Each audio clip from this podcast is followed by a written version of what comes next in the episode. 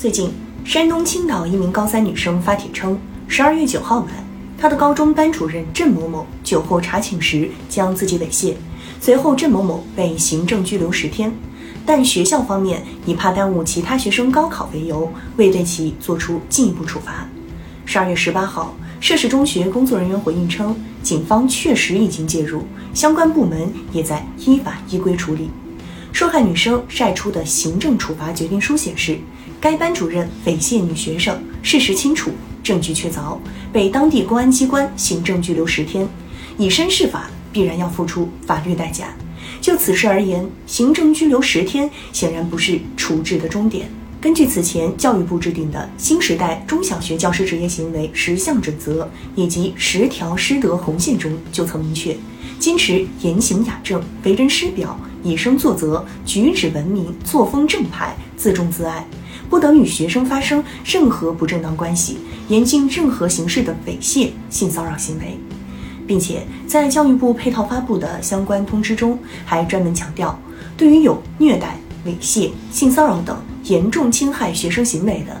一经查实，要撤销其所有荣誉称号，追回相关奖金，依法依规撤销教师资格，解除教师职务，清除出教师队伍。同时，还要录入全国教师管理信息系统，任何学校不得再聘任其从事教学、科研及管理等工作。涉嫌违法犯罪的，要及时移送司法机关依法处理。这意味着。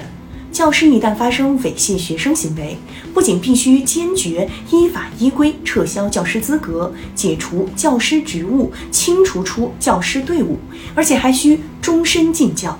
不仅要在职业上依法严惩，而且涉嫌违法犯罪的要及时移送司法机关依法处理。可见，受到法律惩罚的郑某某必然会受到相关部门和学校进一步的处罚。但据受害女生称，其家人找到学校询问后续处理情况时，却未得到正面回复。郑某某已暂时未受到相关处罚。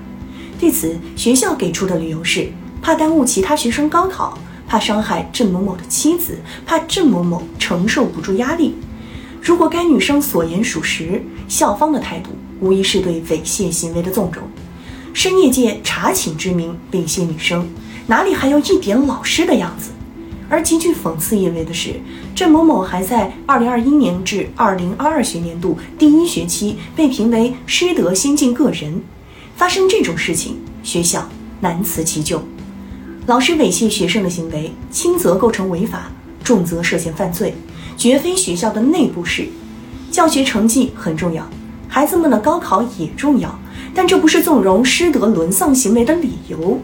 越是为孩子们负责，越要及时揪出害群之马，呵护教师的职业形象和尊严。